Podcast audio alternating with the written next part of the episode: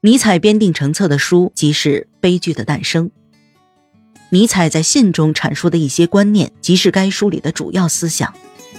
他一直以古希腊思想为中心，并以一种极富前瞻性、挑战性的方式对古希腊历史进行了沉思。他认为，只有拥有敏锐的观察力，才能成为真正的历史学家，才能把整个历史视作一个整体来加以考察。尼采还在笔记里这样写道：“语言学方面所有的巨大进展，源自独具创造性的观察结果。歌德为我们发现了一个清晰宁静的古希腊，而今我们仍然在探索他留给我们的东西。但是，我们应当为自己去进行探索和发现。歌德的研究重点在于亚历山大时期的文化上，但尼采。”则对野蛮的原始时代更有兴趣。在他十八岁的时候，他就选择了希腊贵族中的一员麦加拉的泰奥格尼斯，将他的对句作为自己的研究对象。自那以后，他就凭借本能的指引向那个方向前进。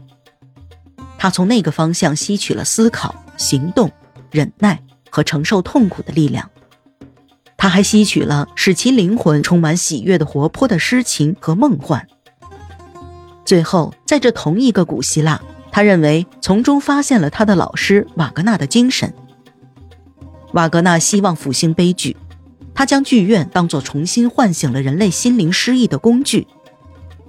带着悲剧性天性的希腊人也有着相似的雄心大志，他们希望通过神话的复兴来吸引人们注意，达到再次提升和拔高他们的民族的目的。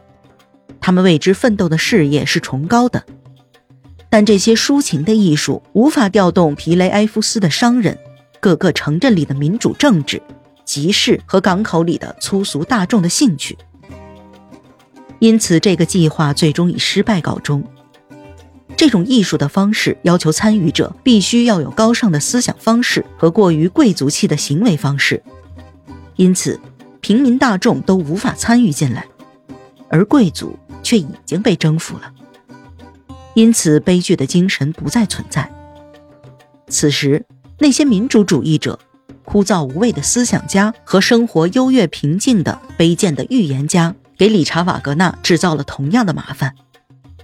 尼采在给格斯道夫的信中说道：“我们的世界正在日趋犹太化，大众沉湎于政治和喋喋不休之中，因此。”他们不能忍受瓦格纳富于理想主义的深刻艺术，在大众中间，瓦格纳就像骑士一样，他与他们格格不入。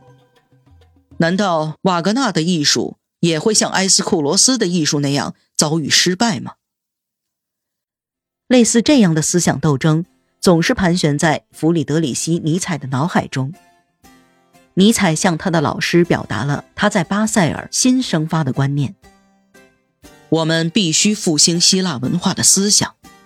我们一直都在老生常谈，但这些被我们经常谈论的东西却都是虚假的。我们常把古希腊的欢乐、古希腊的宁静挂在嘴边，仿佛这是世间最美的东西。可是，这种欢乐宁静却已经老旧乏味了。在我看来。我们追逐的这些缺少奴隶制时代的迷人魅力。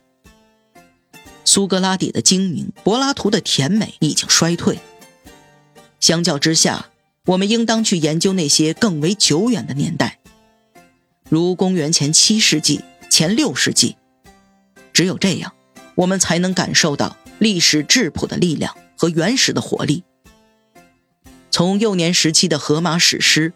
到成年时期的埃斯库罗斯的巨作，古希腊在长期的探索之后，终于获得了他自己的直觉和纪律。应当引起我们注意的，应是这段时期，因为它和我们如今的年代何其相同。当时的他们和今天的我们一样，相信自然力中宿命的存在，他们也同样相信，人类必须要规范自己的德行，并创造信仰。他们感受到了悲剧情感，但这种悲观主义却并不会让他们失掉面对生活的勇气。他们和我们几乎相同。悲观主义的生活观，生活下去的勇气，及建立崭新的美的意志。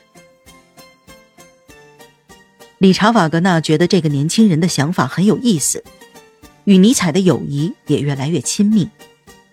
一天，尼采和瓦格纳在一起时，瓦格纳接到了来自德国的消息。由于背离了瓦格纳的建议和指导，莱茵河的金子和女武神都演砸了。这重大的失败强烈的打击了瓦格纳，他的失望是显而易见的。虽然他早就知道自己的作品不可能为一般的观众所接受，他也在心里为自己那宏大的作品设想出了一个不存在的剧院和极为理想的观众。但最终的失败还是使这些努力灰飞烟灭了。